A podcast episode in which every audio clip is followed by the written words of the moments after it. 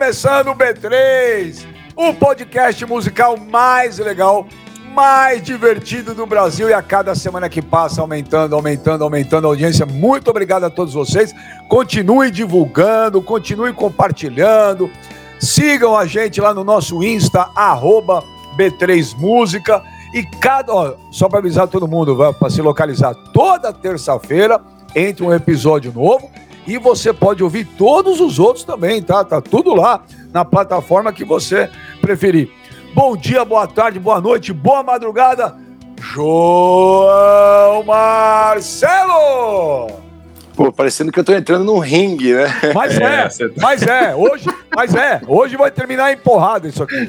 Imagina, cara, cinco discos que o outro gosta, você vai brigar com a listinha do outro, você nem vai estar na é, mesma ilha. É só você ver no nosso grupo de WhatsApp, por exemplo, se você já percebeu que faz mais de 15 dias que eu não me refiro ao André Barcinski.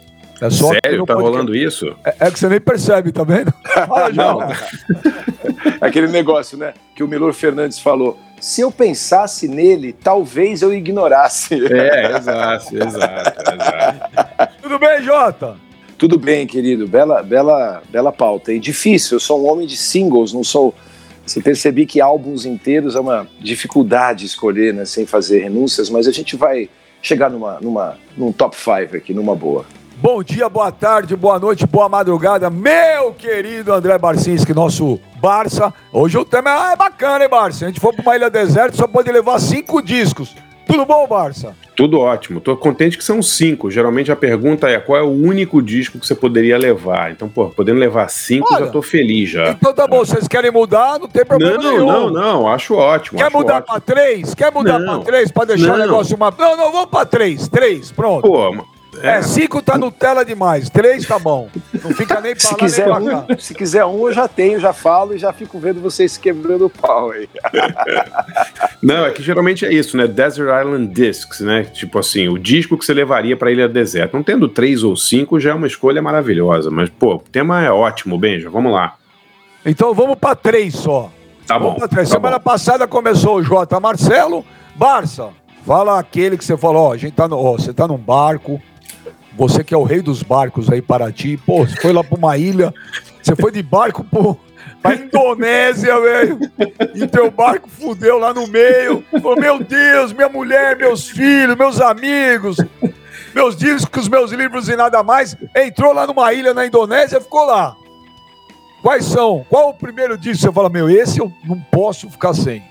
Cara, tem um disco que, que tá em alta rotação assim, desde, sei lá, 30 anos para mim, que é um disco brasileiro que de um cara que eu adoro e que eu acho que se fico sempre pensando por que, que eu sempre ouço esse disco. E eu acho que é por causa do ecletismo dele, a quantidade de, de músicas sensacionais e de diversos estilos, que é o Tábua de Esmeralda do Jorge Ben.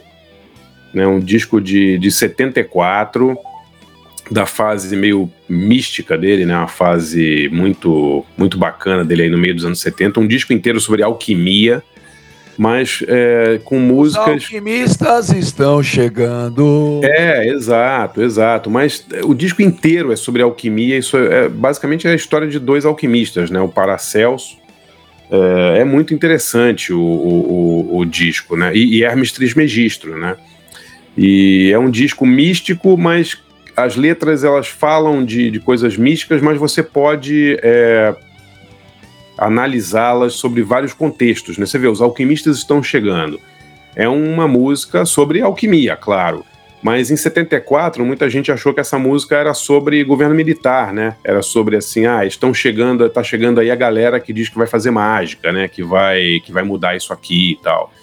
Então é um disco muito muito complexo. Não sei se vocês curtem esse disco, mas eu acho uma obra-prima. Assim, acho o melhor disco do Jorge Ben, quer dizer muito, né? O cara tem muitos discos maravilhosos. E a quantidade de, de estilos musicais que ele abarca, né? Desde o, o, o samba, claro, né? As coisas do samba rock pelas quais o, o Jorge se notabilizou, mas também tem a coisa eu, eu é, penso muito na coisa do, do, trovador também, né? Músicas como Zumbi, né? É, que são mais voz e violão, assim, que é uma música muito, muito linda.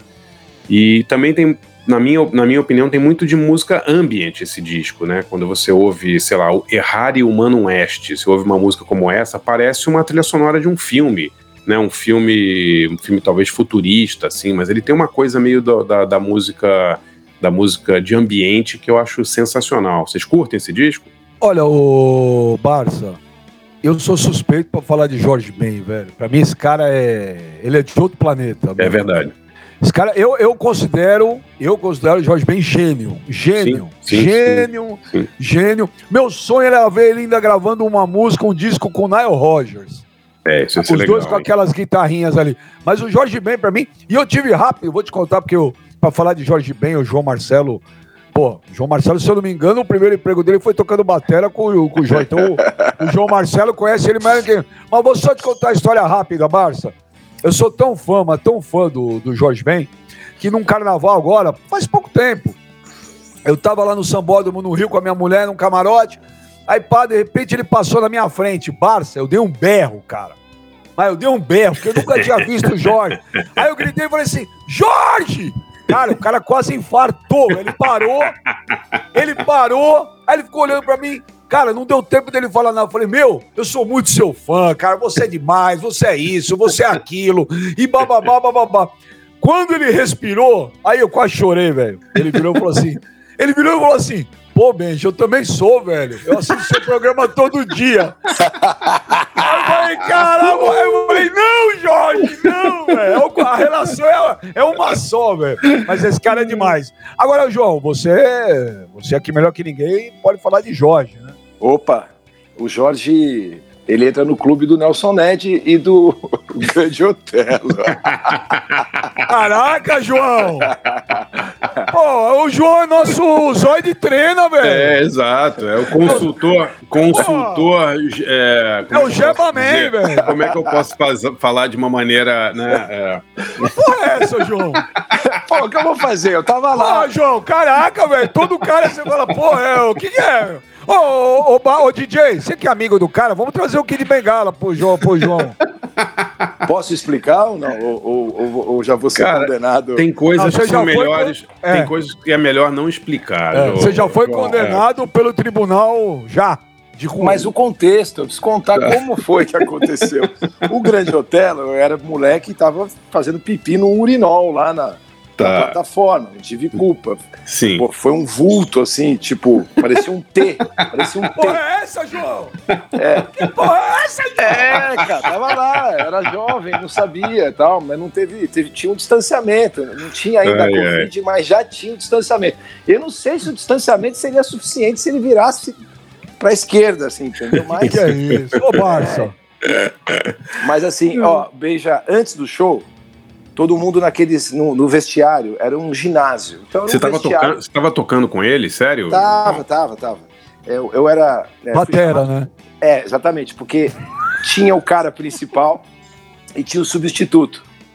Aí faltou o substituto. Aí o Simoninha, que era o sub, me ligou e falou: Ô João Marcelo, tudo bem? Seguinte, é, porra, o Jorge vai fazer um show aí, o cara não foi, o outro também não foi, você topa fazer e tal. Aí, João Marcelo. Aí eu aceitei. Então, Pô, de, que acontece? Deixa eu só te perguntar, que ano, é, que ano é isso? Que ano a gente tá falando, 86. João? 86, cara. É, Pô, que é. legal. Tá. É. Aí, cara, sem ensaiar, né? Tipo, loucura e tal. Mas aí, é, no vestiário, tava todo mundo. Na, tem aqueles. Como se fosse vestiário, vestiário de clube mesmo. Tem os, os chuveiros, né? E aí tem aquele banco central, aqueles, aquela, aquele lockers room lá, né? Tal, mas enfim. E aí, cara, tá todo mundo tomando banho, entra o Jorge com uma toalha, um sabonete e o shampoo na mão. Aquele creme rinse, que na época ainda não era condicionador, era o creme rinse. Neutrox. Exatamente. Neutroxos, é. Exatamente. Quando eu tinha cabelo, usei muito, é. é. Mas na barba é bom, hein? Na barba é. cai bem, hein? Aí, cara, vem o Jorge andando. Shrap, shrap, shrap. Cara, todo mundo ficou meio assustadão, assim, cara. Aí eu virei pro baixista, que era o band leader, falei, cara, que porra é essa? Falei, bicho, o chefe, é por isso que ele é o chefe, né? Caraca, João! Mas, ô, ô Beija, é legal você saber que o cara que faz tudo. Pô, que aí... legal, velho. Não legal que o. Jorge Ben, tá imaginando a gema do Jorge Ben, velho. Tá louco, cara. Cara, Agora- se, você, se você já viu o Jorge Ben no palco, com aquela calça mais apertada do que a, a, a nossa receita, né? Você vai perceber, bicho, que ele, ele é o Elvis Presley sem enchimento, né? Agora, João, onde foi o show? Foi em alguma termas? Porque eu nunca vi show de banda tomar banho junto, antes do show. Quando foi é- antes do show? É, quando você faz show em ginásio, em Tá. ginásio, é, você tem o, o aparato do ginásio lá que é feito Sim, a priori para esporte. E esporte é assim, né? Tá. Então, aquele, naquele dia o esporte foi humilhando a banda do Zé Pretinho. eu, fiquei, eu, fiquei, eu fiquei abstêmio um mês. Eu falei, pô, fiquei com vergonha Olha. de mim. Na hora, na hora que esse episódio for pro ar, que vai ter de cara pedindo se tem foto. Porque o que tem de amigo meu mandando assim, ô, manda aquela foto que o Nelson Ned lá que o Barça mandou. Eu falei, não, o Barça pediu pra não mandar, não. Bom, mas Jebas à parte, João, você concorda? Pô, tá louco, velho. Eu imagino a chamada desse episódio aí quando o Barça for escrever o texto. João Marcelo analisa mas- mais uma. Ô, João, mas Jorge, você concorda com o Barça? Esse disco é realmente Joe, Joe do planeta? Concordo com tudo. Concordo que é, ele fez discos incríveis a vida inteira. Todas as décadas tem alguma coisa legal dele. Mesmo os discos que normalmente um artista que está no patamar dele, depois de. O cara chegou ao sucesso desde sempre, né? Desde os anos 60 que o Jorge é grande. E foi crescendo e tal. Mesmo nos anos 90, tem álbuns que eu gosto, tem faixas incríveis. Agora, esse álbum aí, por tudo que o Barça falou, é incrível, porque ele permite, como acho que como toda grande obra, né, musical, literária e tal, permite várias leituras, né? E ele traz ali é, várias, várias inovações dentro da, da, da própria da própria linguagem do Jorge, né? O Jorge ali ele quebrou a banca. Eu gosto de tudo, da capa, gosto de tudo, É. tudo, tudo. É, é tudo nota 10, concordo sim. O- e eu vou te falar, o Jorge, cara, é risco zero, né? Até hoje, cara. Se você, se o Jorge Ben estiver fazendo show, você fala, eu vou. a- a- é, não existe falar, ah, o show foi mais ou menos, né? É uma coisa impressionante. A vibe desse cara, a energia, a banda, as músicas. Cara, o Jorge Ben é um gênio, velho. É um gênio. Gênio, gênio, gênio, gênio. Ô, Jota, um disco que você tá lá no barco lá, que o, o, o, o Barça te emprestou, você tá indo lá pra Indonésia e fudeu, você vai ficar na ilha lá sozinho. Sabe lá Deus quantos anos. Qual aquele discão que fala, ah, meu Deus do céu, eu vou ouvir todo dia. É, eu gosto muito dos Songs in the Key of Life, Ah. do Stevie Wonder. Isso é covardia, né? Mas veja, pela razão, é, por razões muito parecidas é, que o Barça é, enumerou aí, falando do Jorge. É muito eclético, cara. Você tem baladas, você tem música. Tem música que chega um momento que entra um grupo de Hare Krishna fazendo percussão e cantando junto com o Steve. Louco, né? E você, só, Louco, né? e você só percebe isso quando você lê os créditos, porque fica um som que se mistura tudo e vira uma, vira uma terceira coisa, né? E tem o Herbie Hancock participando de, de, de uma música que chama As, né? É, tocando piano elétrico. É um trabalho monumental, assim. é. e ele é.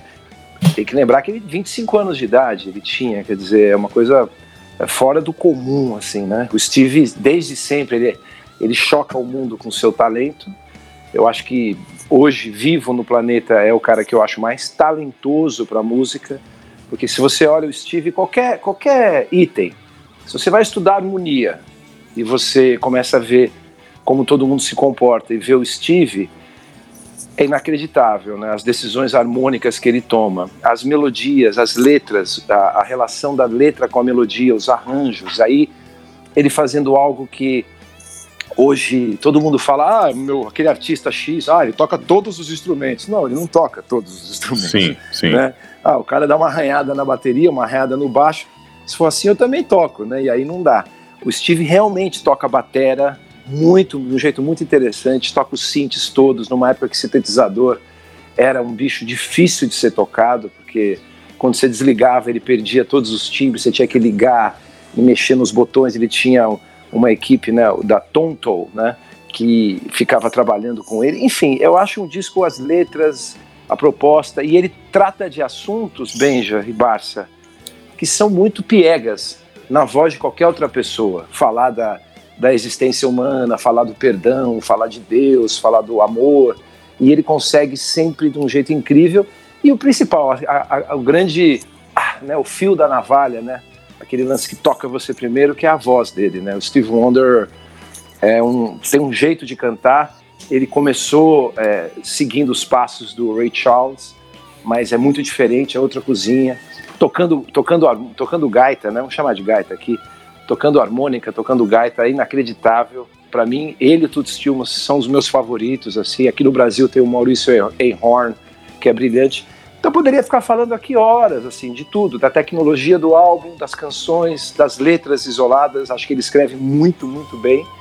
Então esse disco é um álbum duplo, tem Isn't She Lovely, que é um dos maiores sucessos, tem As, né? I'll Be Loving You Always. É inacreditável, né? Uma generosidade, uma alma elevada. Steve Wonder é, é o, como disse o Michael certa vez, é o nosso profeta, né? Se a música fosse uma religião, ele seria é, o Papa não ficar muito polêmico aqui. Muito legal. Agora, muito legal. deixa eu perguntar pra vocês, quando a gente fala essas brincadeiras de ah, um disco que você levaria para uma ilha deserta, lógico, é para ilustrar a adoração que a gente tem para aquele álbum. Mas, por exemplo, Barça e Jota. Ô, João, esses dois discos que vocês citaram, são discos que vocês ouvem direto, direto. Fala, pô, Sim, hoje eu vou ouvir sim. direto. Fala, hoje eu vou ouvir de novo aquele álbum. Sim. O- no- eu digo no meu caso, o- na, na- na verdade, os dois, o Songs in the Key of Life, alta rotação aqui em casa, direto, assim. O Tábua de Esmeraldas, sei lá, todo final de semana, assim, a gente põe, até porque o disco é muito coeso, né? A, a ordem das músicas, a progressão das músicas, ela, é, o disco parece uma, uma, uma ópera, né, quase, porque uma música dialoga com a outra, a colocação da ordem das músicas é perfeita. Eu acho que nos dois discos, tanto no Songs in the Key of Life quanto no, no Tábua de Esmeralda, os discos podem ser ouvidos da primeira à última faixa. Não é uma coleção de singles, né, basicamente, né? Não, tem uma interligação, isso que é Claro, incrível. claro. Isso é raro. E sabe uma coisa que o Steve começou a fazer nos anos 80, que era muito difícil, porque ainda não tinha o computador gravando. Ele, quando você vai ouvindo uma música, ela vai acabando e a próxima música começa no tempo da anterior. Então tá lá. Muito legal isso, né? vai acabando.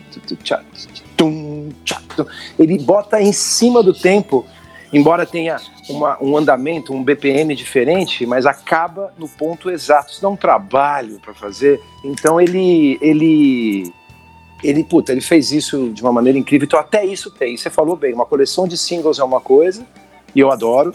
Agora, quando você tem um álbum que todas as músicas parecem que vieram de uma coletânea, nasceram para uma, É, Uma isso que é impressionante, né? É. e elas têm essa interligação, os assuntos, né?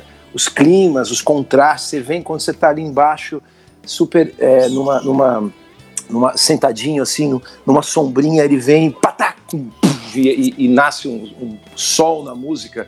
Esses contrastes todos ele tem muito a manha de fazer. É muito musical, né? Muito musical. O rei do trote, Steve Wonder, hein? Todo mundo diz que é, né? É, tem aquele. Você conhece a história da, da, Motown? O Barry Gordy chega, assistente dele. Oi, Sandra, tudo bem? Oi, tudo bem, seu Barry? Tudo bem. E aí, tá tudo certo? Ah, os recados estão em cima da mesa. Ah, bacana. Ah, eu já depositei os 10 mil dólares pro Steve que o senhor pediu. eu pedi? É, você pediu. Eu não pedi nada. Ela, ai, o Steve me pegou de novo. Jura? Isso é- aconteceu mesmo isso aí? Aconteceu, tá no livro do Barry Gordy e tá em outros livros também. É um livro do Barry Gordy que o Nelsinho Mota me deu. É, chama é, To Be Loved: The Music, The Magic, The Memories of Motown. Uma autobiografia.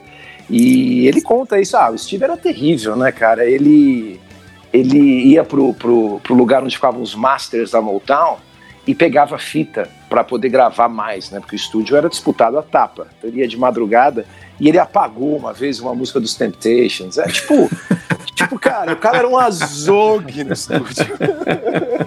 Ai, que legal. Boas histórias, boas histórias, boas histórias. Ô, Jota e Barça, o disco que eu levaria. Qual será, Barça? Hail to England. Peace of Mind. Eu levaria o Peace of Mind. Iron Maiden. É o melhor disco do Iron Maiden, você acha, Benja?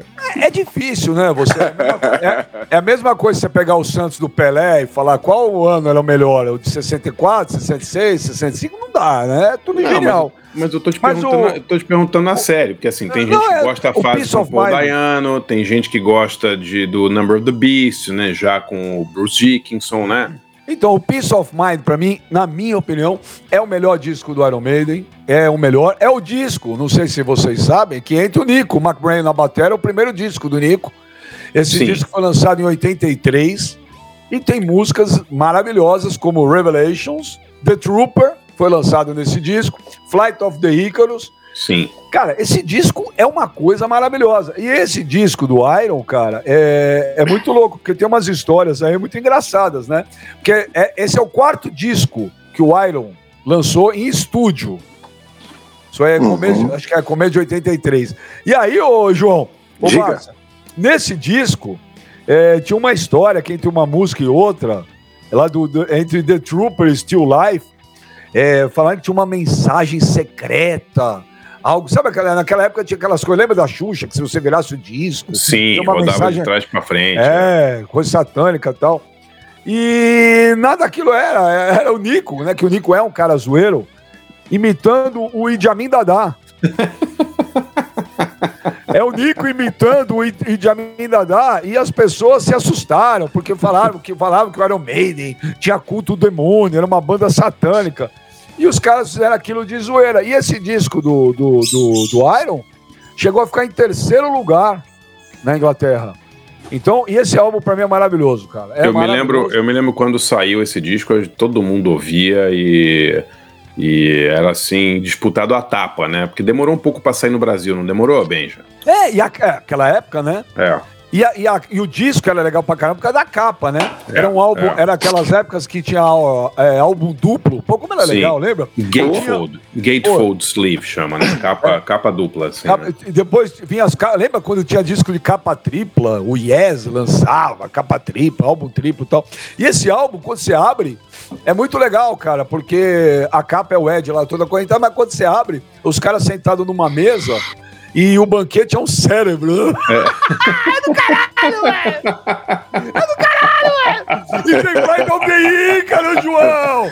Tem Flight of the Icarus, que eles demoraram 30 anos pra tocar de novo, pra tocar agora. João, nesse momento no show, é eu já tô em transe. não, não é a primeira vi... música, não é logo no começo? Não, não, não quem abre, não, abre com Aces High. Eu já tô é, chorando ali. Aces High. É. Né? Mas quando vem, João, as the sun breaks above the ground, an old man stands on the hill, scream for me. Puta que pariu, velho. Ô, João, se Diga. música tiver religião, Iron Maiden, velho é a meca mundial. Não tem pra ninguém. Apesar que eu acho que nós somos uma seita. Se, se música nós tiver quem? religião, Iron, Iron Maiden é Jonestown, não é isso? no, nós quem? Nós quem? Nós quem? Aceita. Aceita que dói menos. Agora, esse, esse voo do Ícaro, depois o, o Pisca da Casa das Máquinas com o Cláudio Rabelo, fez a versão, né? O Sonho de Ícaro, né? Com o Biafra, não foi uma versão? voar, voar, subir, tem, subir. Tem, ficou, ficou muito melhor, inclusive. ah, os engraçadinhos aí, ó. Ah, o Stan e o Laurel aí. Essa piada é só pra quem tem mais de Não, mas ô, ô, ô, ô, ô, Barça, mas esse disco não é do cacete? É, é do cacete. Não, eu, eu tenho, tenho convicção disso e eu só fico me perguntando qual é o melhor disco do Iron. Eu, eu tenho, eu gosto muito dos discos com Paul Dayano, mas eu entendo que o, o, o é, esse disco foi o disco que, que eu acho que fez o Iron Maiden subir de, de patamar em termos de popularidade também, né, Benja? Acho, acho. Até porque, que eu te falei, ele entrou nas paradas inglesas e nunca tinha acontecido isso. Então Sim. esse é o disco que eu levaria. Por sinal, Legal. cara, esse é o disco que eu gostaria de levar ali na saideira da vida também. Se puder levar um negocinho lá, queria levar um disco do Iron né? É, eu o... queria levar o, o DVD do Poderoso Chefão. E uma, camisa, e uma camisa do Corinthians. É só isso que eu quero levar, porque, meu, não custa, é, o, não vai atrapalhar bom, ninguém. O bom de levar essas coisas, tipo camisa do Corinthians pra ilha deserta, é que você garante que ela vai ficar deserta para sempre, né, Benja? Ninguém ah, vai querer ir pra lá, né? Eu não falei pra ilha deserta. Isso eu falei aquela saideira da vida. Quando a despedida final, eu queria que essas três coisas fossem comigo. Ah, ah entendi, entendi, ah. entendi. Porra, bicho, caixão animado, hein, mano? Animado, animado, animado. É. Imagina, scream for me, caixão! ô, ô, Barça, que mais disco você levaria pra Ilha Deserta? Olha, eu tava pensando aqui se eu ia levar um dos Ramones, um do Gang of Four, pensando mais na, na praia do rock, né? E eu decidi levar um disco que é, Primeiro que influenciou tudo que veio depois dele, é um disco feito em 66, ou seja, ele tem 55 anos, mas é um disco também que, que marca ali uma, uma maturidade do rock. Eu diria que é o disco que fez o rock passar, é, o pop, né, no caso, passar de uma coisa mais adolescente, não que seja ruim ser adolescente, é muito bom, mas para uma, uma visão um pouco mais adulta, mais sofisticada do rock que é o Pet Sounds do Beach Boys, né? Não dá para ter uma, uma lista de grandes discos da humanidade sem o Pet Sounds, né? É verdade. É um disco. Só, só um, um, um adendo. Você falou assim, a fase mais adulta do rock. Por que, que eu... toda vez que se fala de rock tem que falar assim, ah, mas.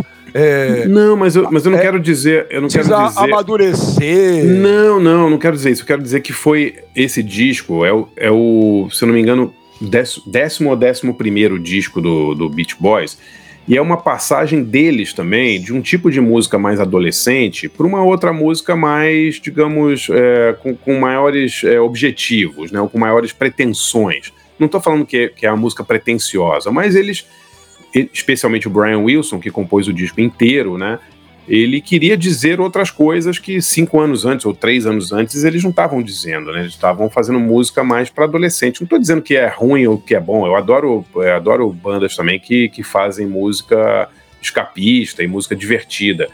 Mas o que eu quero dizer é que o Pet Sounds, não sei se vocês concordam comigo, marcou uma, uma, uma fase em que o rock, digamos, ficou mais, entre aspas, sério, tá? Não estou querendo dizer que é chato ficar sério nem nada, mas que ele, ele é, alçou voos mais, mais, é, mais, digamos, ambiciosos em relação à letra, em relação a arranjos, em relação à música. Vocês não concordam? Você não concorda, João?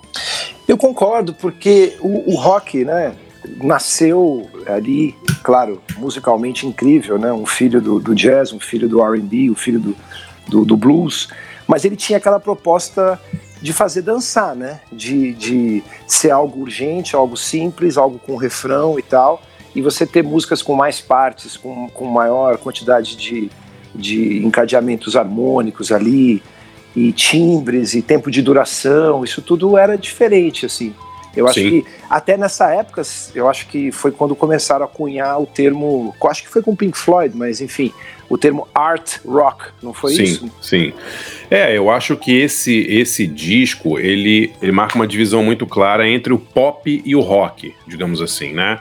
Porque nessa época aí, 66, 67, foi exatamente a época em que é, começou a haver na imprensa uma divisão entre o que era pop e o que era rock, né? Que ficou muito marcada com o Festival de Monte Rey, Jimi Hendrix, né? Essa coisa um pouco mais pesada e mais agressiva do rock.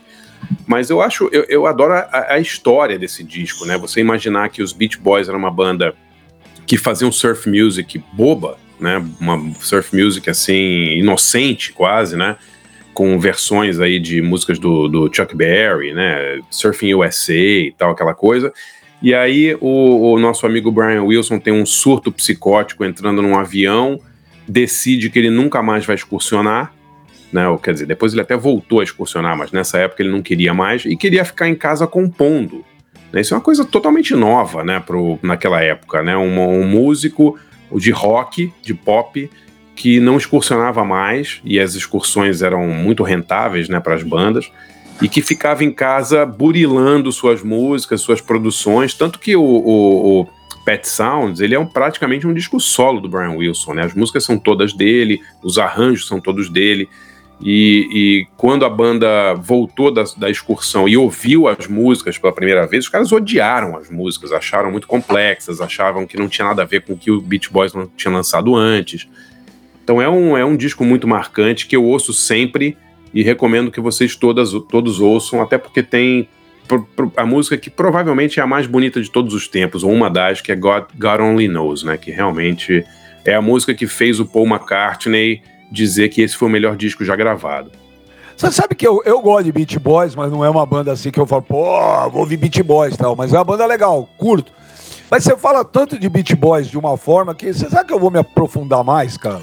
É engraçado, é Benja, é engraçado porque eles têm essa visão é, o Beach Boys, até por fazer música, primeiro por se chamar Garotos da Praia, né? Meninos da Praia, e por ter essa, esse começo como uma banda de surf music, muita gente não, não se liga o quão revolucionário, quão diferente, é, quão artisticamente desenvolvida e pretensiosa, no bom sentido, são as músicas dos Beach Boys, especialmente de 65 para frente, né? Parece que são duas bandas diferentes. Se pegar uma música dos Beach Boys em 63, 64 e uma de 66, são, sabe, completamente diferentes. É mais ou menos a mesma transformação que os Beatles passaram do início da carreira para o Revolver, ou para o né, Rubber Soul, para o Sgt. Peppers, esses discos mais sofisticados. assim. E quando eu digo sofisticado, de novo, não estou falando que o anterior era vagabundo, era ruim, ou era primitivo, não é isso. É que, que os caras envelheceram um pouco se tornaram ou viram que eles poderiam compor coisas mais complexas e fizeram grandes discos, né? Ó, oh, uh, qual que é o nome da música que você falou? Ô, João, já põe na, na, na, na, na tua lista lá quando a gente faz do, na playlist, que eu quero ouvir. Cara, é, é, é, God Only Knows. É uma eu música. Vou botar que... o disco inteiro. É, tem que botar playlist. o disco todo, cara. Tem que botar o disco todo. Aliás, na playlist de hoje, discos inteiros. Sim, sim. É, God Only Knows, ela, é, é, ela abre o segundo lado do Pet Sounds, é a música predileta do Paul McCartney, e é a música que todo mundo que ouviu esse disco na época de, de McCartney, a Dylan, a John Lennon, o pessoal dos Stones e tal, todo mundo ficou, ficou chapado com a música, né? Além dela ser lindíssima, o arranjo, a composição, a maneira como ela foi gravada, é uma coisa... É, é, ele usou, usou orquestra, usou né, uma coisa muito rara na época.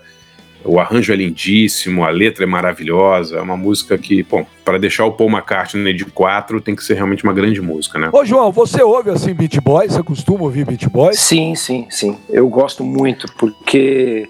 Pô, pra quem trabalha em estúdio que nem o João, ah, cara, você né? Tá brincando, é. cara. Não, o que eles fizeram também, Benja, do ponto de vista de, de, de elaboração de camadas musicais, assim, uma coisa muito, muito interessante. Você escuta, tem uma unidade mas se você faz aquela pescaria de fone que eu adoro, você coloca o fone e fecha os olhos. Mas uma coisa que eu queria fazer um parênteses aqui, né? A gente vive já, a gente falou na, na, na última edição sobre o aparecimento do videoclipe, né? O pináculo do videoclipe e tudo. E eu me lembrei que tem um livro aqui, o Rip It Up and Start Again, do Simon Reynolds. Você manja, claro, né, Barça? Tem, eu tenho esse do, do pós-punk, né? Exatamente. É. E que um crítico, não me lembro quem, em inglês, falou que o, os videoclipes estavam desestimulando o cérebro humano, né? Porque quando você ouvia a música antes, a cada audição você tinha uma imagem mental. E com o clipe você, é. você definia que era aquilo e tal. E eu percebo que o videoclipe, no caso de gente como o Michael, é uma extensão do que ele quer dizer musicalmente. Na maioria das vezes, é um suporte sem o qual a música não para de pé. Né? Você ouve a música, ela tem um lance, aí você ouve o clipe, ah tá. Então parece uma trilha sonora que não se sustenta sozinha. Agora, voltando, eu gosto muito, gente, da ideia de ouvir música é, de olho fechado, sentado num lugar confortável e ouvindo. É claro que música é, como disse o Marsalis, é, é a, a, mais portátil das, das, das obras né, humanas, aí, das artes humanas. Né? Agora, quando você senta num lugar confortável, fecha os olhos e mergulha na música, é uma experiência inacreditável. Me parece que quando você coloca uma música assim para fazer alguma coisa, para andar de barco, para lavar louça, tudo isso, claro, está valendo e, e é para isso que a música está aí. Agora, ouvir a música mesmo, sentar de fone, prestando atenção, entrando na onda do cara é demais. E com o Beach Boys, sem dúvida nenhuma, é um artista, uma banda, um grupo é, que, poxa, quando você coloca o fone e começa a prestar atenção, tudo é legal, né? Tipo, as escolhas das melodias, a harmonia que vem embaixo, os timbres, as mudanças de andamento. Sim. É sim. tudo muito, muito interessante. Então, ouvir música prestando atenção, de olho fechado, é o jeito que eu mais gosto, porque ela me Eu leva também, João. a lugares, poxa, que eu nem imaginava existirem. Eu também, João. É a minha terapia. E eu faço isso na madrugada. É mesmo, é? É, eu, eu, eu ontem, por exemplo, eu fiquei, era das acho que 10 e meia até umas duas e meia da manhã. Eu, eu ponho o fone. E fone, para quem gosta de música, é um investimento que tem que ser feito. Sim, claro. Fone não é, ah, põe qualquer um que é tudo igual. Não, Não é. não é, não é. Então, se você é aquele cara que gosta de música, e tem, óbvio, você tem uma condição de poder investir num fone legal, invista. Eu, eu, eu é um negócio que eu tenho um tesão do caralho. Eu tô com um puta fone aqui e eu ponho, Barça. E de madrugada é pelo. Ó, no mínimo, no mínimo, são duas horas, duas horas e meia de música é, todo dia. Mas olha, senhor Benjamin Bach, estou muito decepcionado com o senhor, entendeu? Ah, Você não é a que dez- primeira vez. 10 e meia da noite, o senhor estava de fone ouvindo música, e a porra do jogo do Fluminense, aquela grande vitória ontem, você não viu, pô? Que absurdo! É, que absurdo, né? Porra, o cara trabalha com esporte, um grande jogo que nem ontem, que terminou um, depois das Tem 10 e razão, meia, Jo- ô, e ele tá razão. ouvindo, e ele Tem tá razão. ouvindo Iron Maiden. Ô, João, é você tem razão. Você- o João tem razão. É um traíra do cacete esse Batista. Puta, duas caras do caramba. Ô, Ó, gente, só um detalhe, ó, duas coisinhas sobre fone rápidas. Uma, vale a pena investir sim, faz diferença sim, e uma vez que você compre um fone e você cuide, ele dura a vida inteira. Eu tenho fones que têm. Os meus fones mais é, novos têm 10 anos, e eu tenho fones que têm 20, 25 anos. Se você cuidar direitinho, vale a pena, porque por mais caro que seja um fone, em valores absolutos, se você fizer uma poupancinha e for juntando, você compra e nunca mais precisa falar no assunto. E por favor, sem essa de fone sem fio. Fone né? é, co- é, por favor, claro, no dia a dia, para andar, fazer essas coisas e tal, beleza. Eu nem assim uso com fio, mas é fio, tá? O fio é, é- é- é a melhor Qual decisão. fone, qual fone que você usa, João? Cara, eu tenho galera vários, eu tenho, ó, Mas qual que você prefere? Aquele do coração. Cara, é, para ouvir na minha casa, eu gosto de uma, de um, por incrível que pareça, da Beats, né? Tá. Que é um passivo da Beats, que é, ele é de aço escovado, assim, ele é grandão e é um passivo. Mas eu gosto de fones da Sennheiser, eu gosto de fones da AKG, fones da Sony. Aí vale a pena a pessoa pegar uma música que conheça bastante, que já tem ouvido muito, ou seja, o ouvido já está calibrado, e coloque ali. Tem fones de 1.500 dólares que eu não recomendo, não, não, não é necessário, né? Porque às vezes num teste cego, ah, tem fones que tem vários, tem várias caixinhas de som dentro do fone, são várias emissões. Obrigado. Eu quero um de cada lado e tal. Mas eu acho que, que se você comprar um Sony, por exemplo, que é uma empresa séria que faz fones há muito tempo, e tem dois tipos de fones. Tem aquele fone que isola o som de fora e tem o som que você é, não fica tão isolado, você ainda consegue ouvir alguma coisa de fora, o som que está vindo no, no, na sua orelha sai. É, a outra coisa, gente, é cuidado com o volume. Quando você compra um fone hoje, o manual de instrução de um fone é muito pequenininho, só que vem sempre um livreto grande é, falando dos danos que podem é, ocorrer no seu ouvido. Então, quanto mais alto você ouve, mais alto você vai querer ouvir e você vai danificando a sua audição de maneira irreversível, porque quando cai um cílio do, dentro do seu ouvido, é, cara, não tem volta a isso. Então você vai perdendo os graves, vai perdendo. A gente já naturalmente, a gente a audição humana vai de 20 Hz, né, 20 ciclos né, num segundo até 20 mil Hz, o agudão, e você vai perdendo ao longo da vida. Não acelere isso. Então, assim, quanto mais alto você escuta, mais alto você vai querer escutar. Então, ache um volume confortável ali, porque o seu cérebro vai se adaptando e não foi feito para ouvir. Mesmo uma música como o do Iron Maiden, que o punch é muito importante, é, tem um volume ali saudável para você ficar, porque é uma epidemia mundial de surdez. Sim, sim. É, é. muito grande, cara. É. Você vê pelo tamanho da, dos avisos, Barça e Beija, nos, nos fones, isso é uma questão, é claro, inclusive legal, né? O advogado fala, bicho, avisa os caras aí, põe com detalhe, claro. porque pode dar um problema.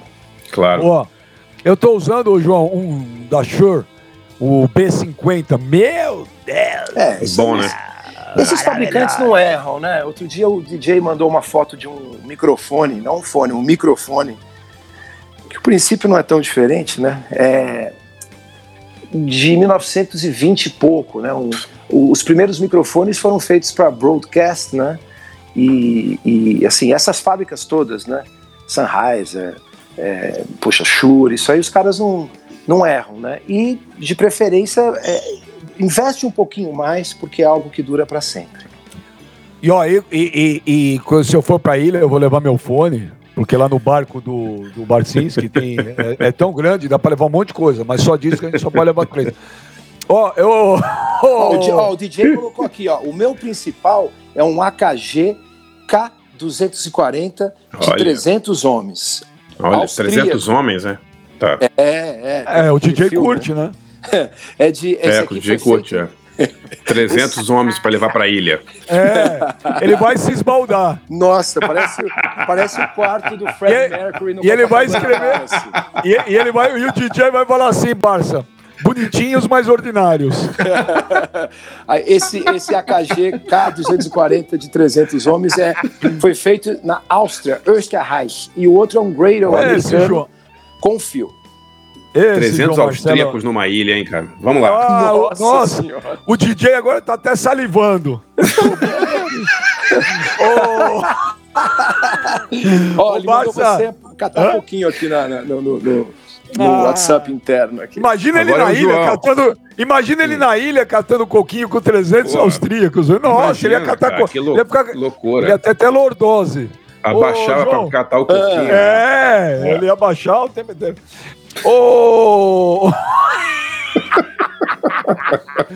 Não, porque o DJ, o DJ, um dia falou pra mim lá no vestiário e tal, ele falou assim, é, meu, viu, Barça, DJ falou, é, hum. é meu, eu não, eu não abaixo pra pegar sabonete, não. Falei, como é que você faz? Não, eu uso líquido só. oh, é quatro dias pra juntar tudo com a mãozinha, ô Barça. Ô, João, fala mais um disco. Você vai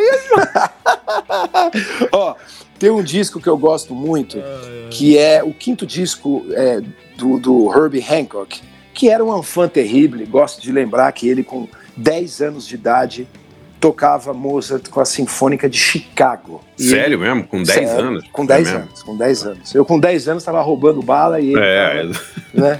Porra, não dá, né? Mas enfim, ele, ele, é, ele é muito nerd, né, cara? E ele, cara, é, é, não vou nem avançar na carreira dele, vamos ficar aí nesse ano de 1965, ele tinha 24 anos, e, cara, já estava tocando jazz da pesada na adolescência. O Miles Davis, né? O nosso Pablo Picasso aí da música, o cara que nunca parou de buscar novos caminhos musicais, colocou o Herbie como pianista e de fato, esse cara ele é gifted, eu acho ele incrível. Primeiro o cara gravar um disco inteiro com vocoder, o que ele fez nos anos 80 com, com o hip hop, com o Kraftwerk, a música africana no Rocket, ganhou um monte de prêmios. Foi a primeira vez desde Astrud Gilberto com o Stan Getz e Gilberto, né? O álbum João Gilberto e, e, e Stan Getz, que a Astrud participou, é, foi a primeira vez em quase 20 anos que um disco de jazz ganhou o álbum do ano, né? É, o Grammy ganhou vários astronautas de prata, mas eu vou voltar ao ano de 1965. Esse álbum traz é, boa parte dos músicos que tenho na minha, na minha lista como os que eu mais gosto em cada um dos, dos seus instrumentos. Freddie Hubbard, meu trompetista favorito. Steta é o Miles, tocando trompete. Tem muitos, mas se eu for escolher um, é o Freddie Hubbard. Você tem o Ron João, Carter. Ah, e é um disco. E, e, também, de novo, você ouve direto esse disco? Ah, escuto, escuto, claro. É, os primeiros álbuns do o Herbie, eu escuto. O Herbie é tipo. É um membro da família, assim, né? Porque minha mãe era apaixonada pelo Herbie.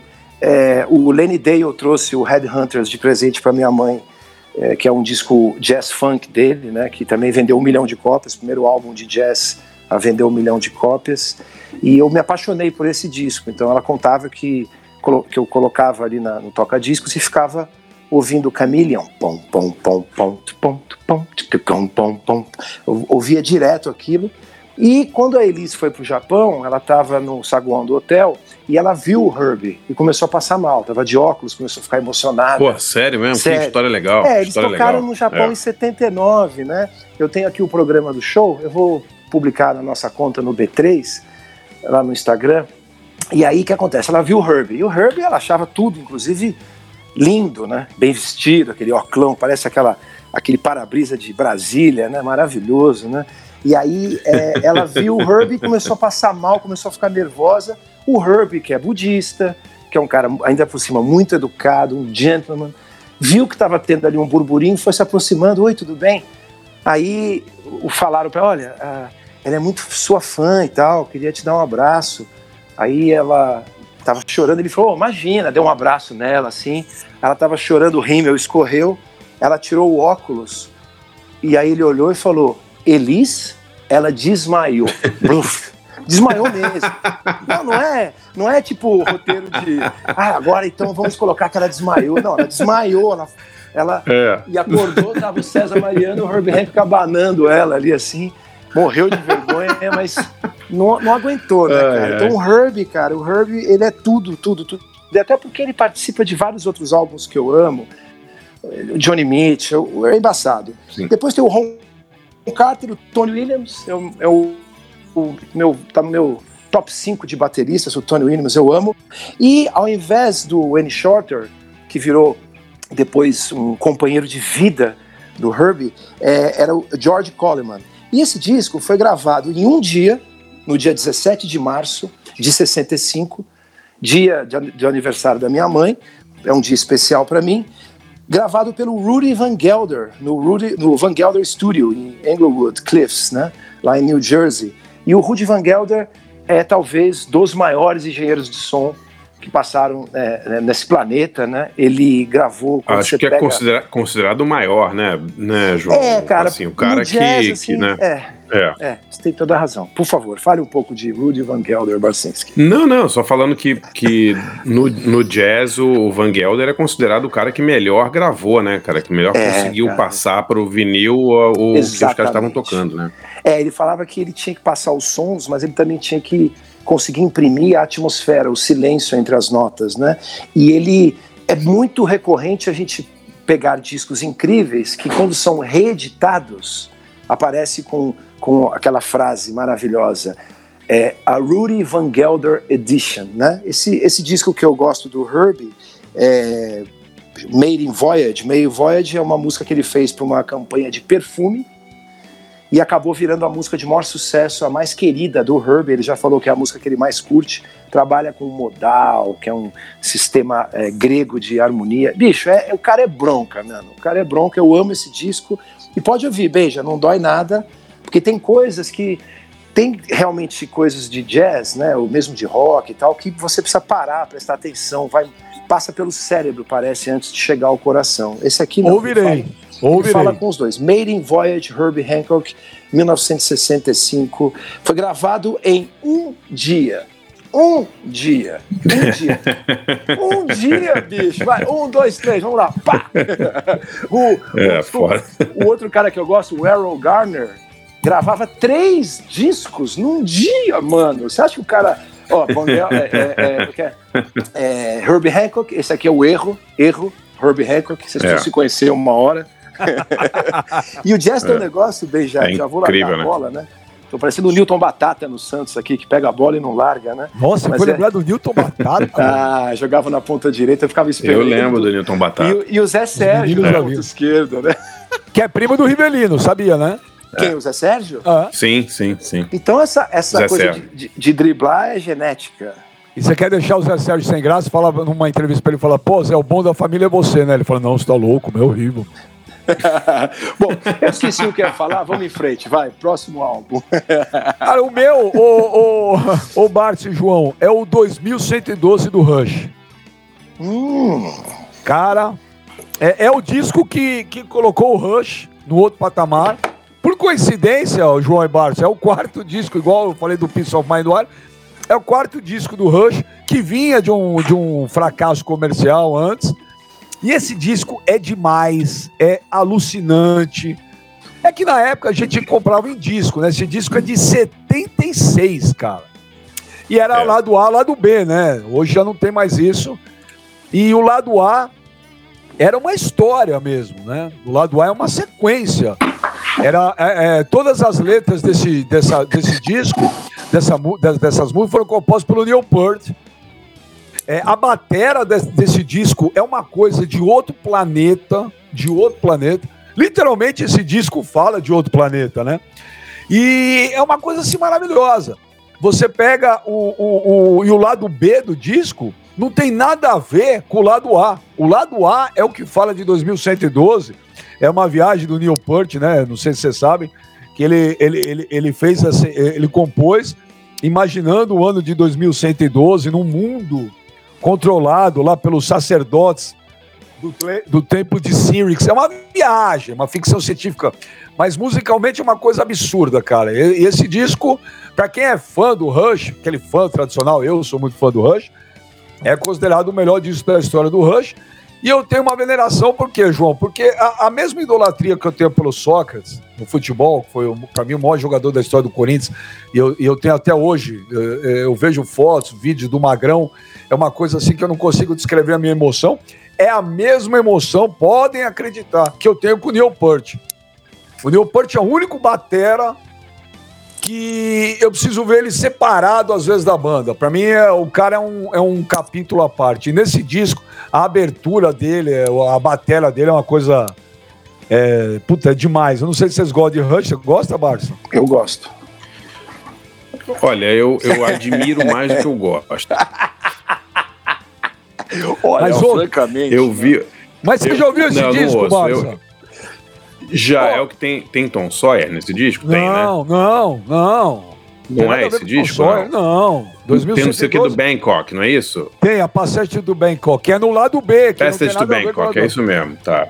Pô, mas ouça, da... eu ó, quando não me lembro. começaram a, a, a precisar de, de dinheiro para pagar o condomínio atrasado e fizeram subdivisions, né? Falaram, vamos ganhar uma grana agora.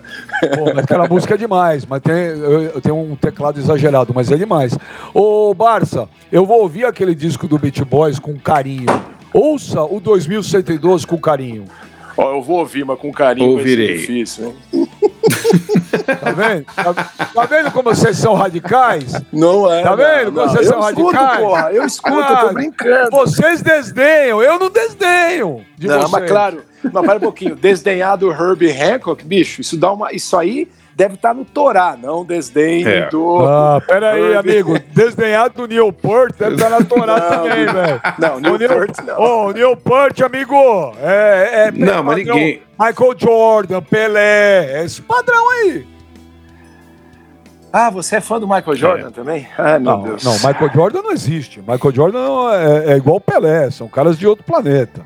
Ai, meu Deus do céu. oh, sabe o que, que o eu vou Jones... Eu vou ouvir, Benja, fica tranquilo. Vou o, o Barça, o Quincy Jones tinha uma frase muito boa para falar do lado A e do lado B. Ele falava o seguinte: o lado A é para eles, o lado B é para mim. E era assim que ele se comportava ah, com a indústria. Boa, Porque a indústria sim. sempre fala: ó, eu quero três, quatro singles aí, beleza. Lado A. Lado B eu faço o que eu quiser, tá bom? Tá bom. Ah, nada mais justo, é um acordo, legal. né? 50% sim, para cada um. Claro. Sim, mas veja, é no caso de um produtor que é contratado para produzir uma banda, é work for hire, né? Sim. Não é o caso de um grupo. Mas o lado A, o lado B é, é incrível. Eu acho que a audição de um, de, um, de um vinil ou de um álbum inteiro, se você gosta do artista, é algo que pode restaurar um pouco essa essa, essa falta de, de atenção e de foco, né? Que a gente tem hoje. Sim. Ao invés de tomar sim, Ritalina, sim. ouça música, né? Ô, oh, fala aí lá é. do B. Isso aí, ô João, eu lembro. Bom, o Yes, o Yes é uma banda chatérrima, né? o Yes é assim.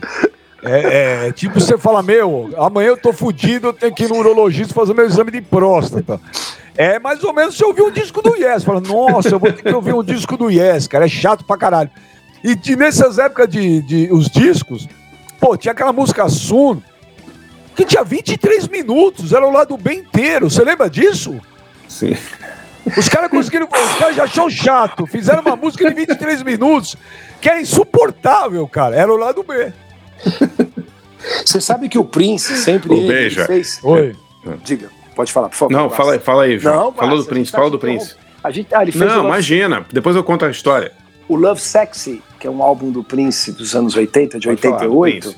Exatamente. Quando ele lançou o CD, era uma faixa só. Você não podia pular a faixa, você tinha que, é, an- tinha que ir correndo se você quisesse chegar na Ouvi música. tudo. Ouvi tudo.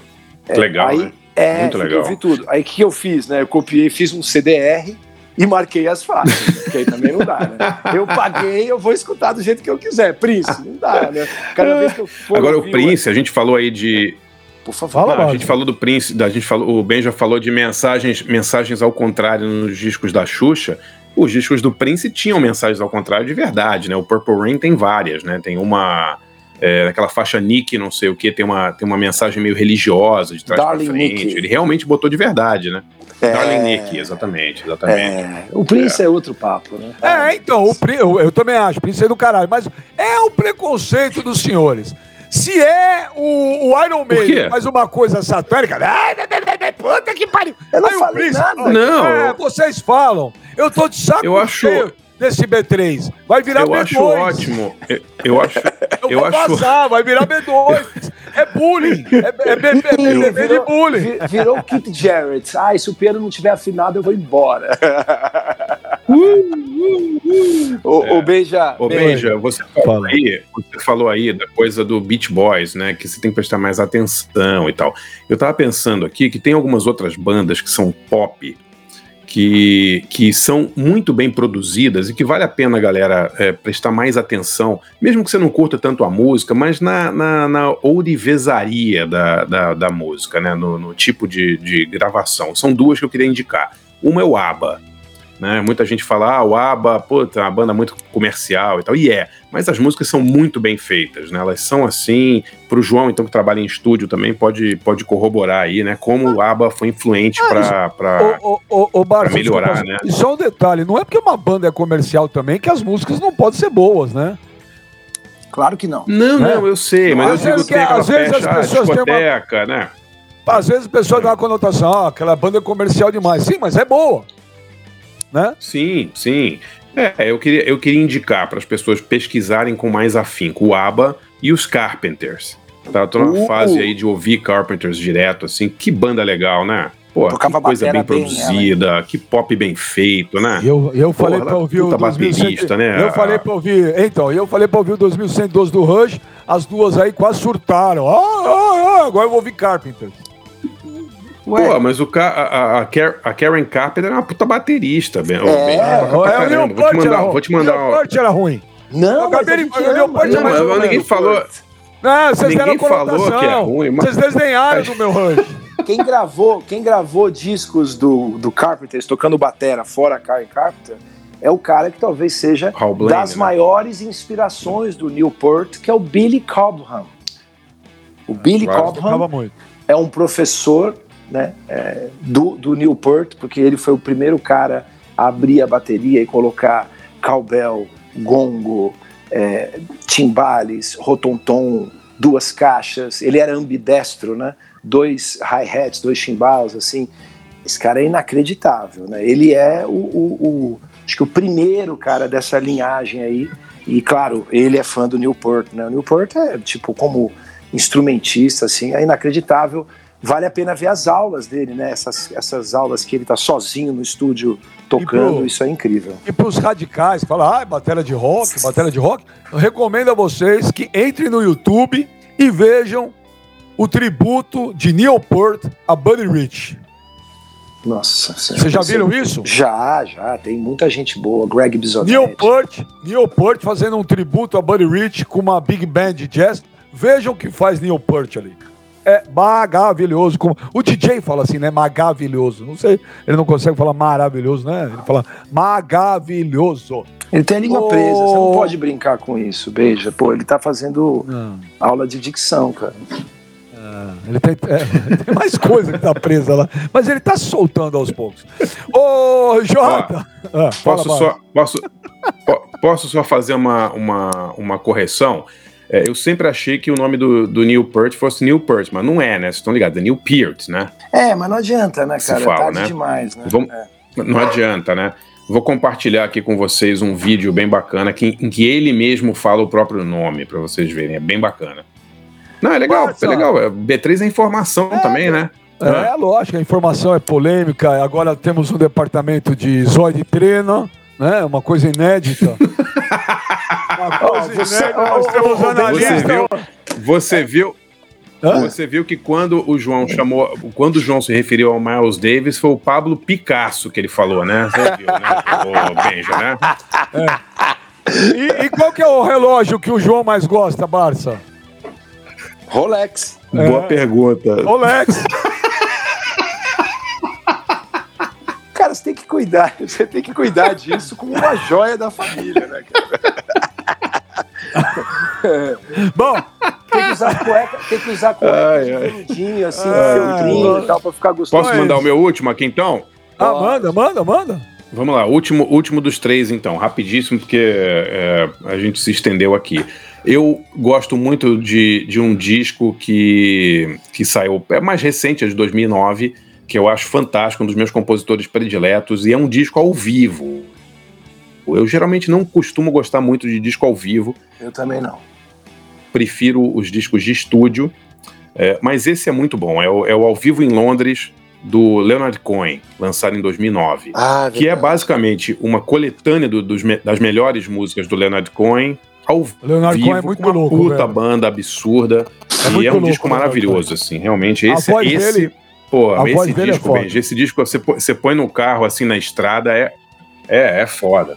É eu vou foda, pegar tudo é na playlist. Depois, e esse disco ao vivo é sensacional. Pega, pega, ouve esse disco, cara. É, é bom da primeira à última é, faixa. A interação seco. dele com o público é sensacional. Ó, seco entendeu? pra vocês dois, que a gente tá caminhando pro crepúsculo, como diria o filho Gilhote. Quem tem uma voz mais foda? O, o Leonardo Cohen ou Johnny Cash? Eu prefiro o timbre da voz. Difícil, do, hein? Do, Difícil. Eu vou escolher o Leonardo Cohen. Vozes parecidas. Ô, João, rapidinho. Ô, João, rapidinho. Qual é, mais, qual é o outro disco que você levaria lá pra ele, lá no barco do Barça? Levaria Signal Times, o Prince, que ganhou o Oscar de melhor documentário de música. Acho um trabalho, um álbum duplo muito interessante, que também passa por muitas vertentes musicais. Ele, mais uma vez, usando a Lean Drum, a bateria eletrônica, eu tenho, uma, tenho orgulho de ter uma igual e às vezes só coloco no fone e fico tocando para lembrar dos timbres. É um trabalho incrível, ele usa o Very Speed bastante também, ele baixa a rotação da máquina e canta, quando a rotação volta para o normal ele está com a voz acelerada, faz o contrário também, sobe a rotação, canta, quando volta ele está com a voz grave. É muito inventivo, é, fala de, de, Dorothy Parker, é, é muito interessante. É, eu, eu, eu levaria esse disco amarradão, já que são três, vou deixar os outros, os outros dois, que seria a lista, o top 5, para a próxima vez. Então, Signal Times, o Prince, 1986, é um cara muito inventivo, é muito inteligente, toma decisões que eu falo, cara, de onde esse cara tirou isso? Por que, que ele foi para cá? E aí faz uma música com dois acordes na guitarra, e enfim, é demais. Eu gosto muito de Signal Times, o Prince. Oh, e meu último que eu levaria, vou rapidinho também, é. Eu levaria o Dark Maravilha. Side of, o Dark Side of the Moon do Pink Floyd. Aquilo é um clássico. É Muito coisa, bem escolhido. Aquilo é uma coisa maravilhosa. Aquilo devia ser tombado pelo patrimônio histórico. Aquele disco é uma obra de arte, cara. Esses caras, quando fizeram o Dark Side of the Moon, fala: Meu Deus do céu, tinha um feixe de luz na cabeça desses caras, não é possível a capa, o disco, Sim. aquelas back vocal, tudo. tudo, tudo, tudo, tudo. É a perfeição, não é, Barça? Falando do Dark Side of the Moon, é um disco histórico, né, Benja? Tanto é, sonoramente quanto esteticamente. A capa marcou época, né, foi um disco de muito sucesso comercial também, né? Que, que é uma coisa rara também em discos importantes, né? Muitos discos importantes, tipo o Pet Sounds, não vendeu tanto quanto os últimos, os outros discos do, dos Beach Boys, mas o Dark Side of the Moon foi um grande sucesso de venda. Então acho que você tem toda a razão em escolher. Boa! João, obrigado, Jota! Obrigado, Benja, foi bom, hein? Vai facilitar a minha vida essa playlist, porque Vai. vamos colocar. Acertamos aqui na, no, no nossa, nosso simpósio aqui, sem álcool, que podemos colocar os álbuns completos, certo? Sim, sim. Ótimo. Claro, claro, Barça, claro. brigadu!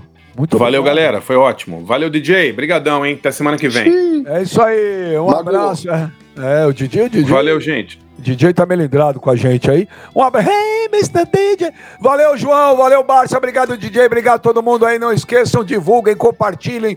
Sigam nossa página B3 Música no Instagram. E semana que vem estamos de volta. Valeu, gente!